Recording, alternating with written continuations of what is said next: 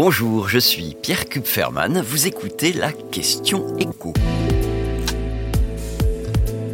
Allemagne ou France, qui gagne le match de la croissance depuis 2019 L'INSEE a tranché. L'économie française n'a pas flanché l'année dernière. Le PIB a stagné durant l'été et l'automne, mais comme l'activité économique avait été plus vigoureuse sur les six premiers mois de l'année, la croissance annuelle a quasiment atteint ce sur quoi le ministre de l'économie avait tablé. Bruno Le Maire prévoyait 1%, l'INSEE estime la croissance à 0,9%. On peut dire qu'il n'y a pas eu vraiment d'erreur d'appréciation. Alors bien sûr, un peu moins de 1% de croissance dans l'absolu, ce n'est pas grand-chose. Mais pour apprécier cette performance, il faut la remettre dans un contexte, en regardant l'évolution du PIB, donc de la création de richesses, depuis 2019, avec le Covid, qui s'est traduit par une forte récession en 2020, suivi d'un très net rebond en 2021, puis d'un rattrapage qui s'est poursuivi en 2022. Ensuite, au fil des mois, avec la guerre en Ukraine, l'envolée des prix de l'énergie, puis des produits alimentaires, l'un des gros moteurs de la croissance en France, la consommation des ménages, a perdu de sa puissance. D'où cette croissance nettement plus molle l'année dernière.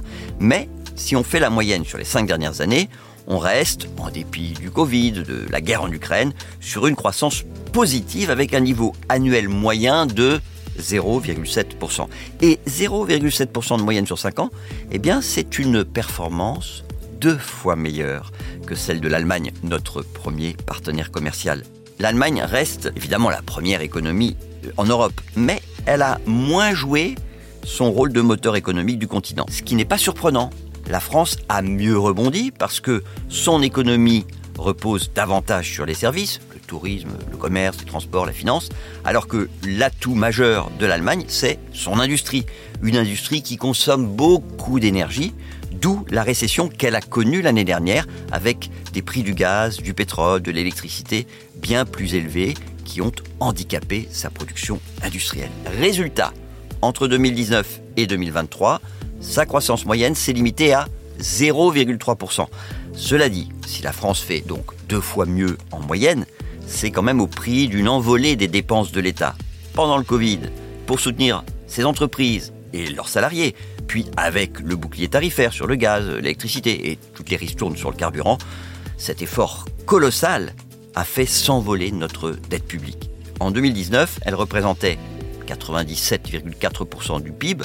En 2023, on est passé, selon les derniers chiffres de l'INSEE, à 111,7%. En comparaison, les Allemands ont été bien moins dispendieux.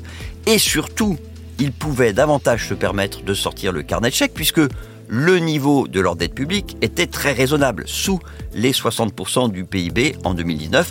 Ils sont aujourd'hui à presque 65%, mais restent parmi les pays les moins endettés de l'Union européenne.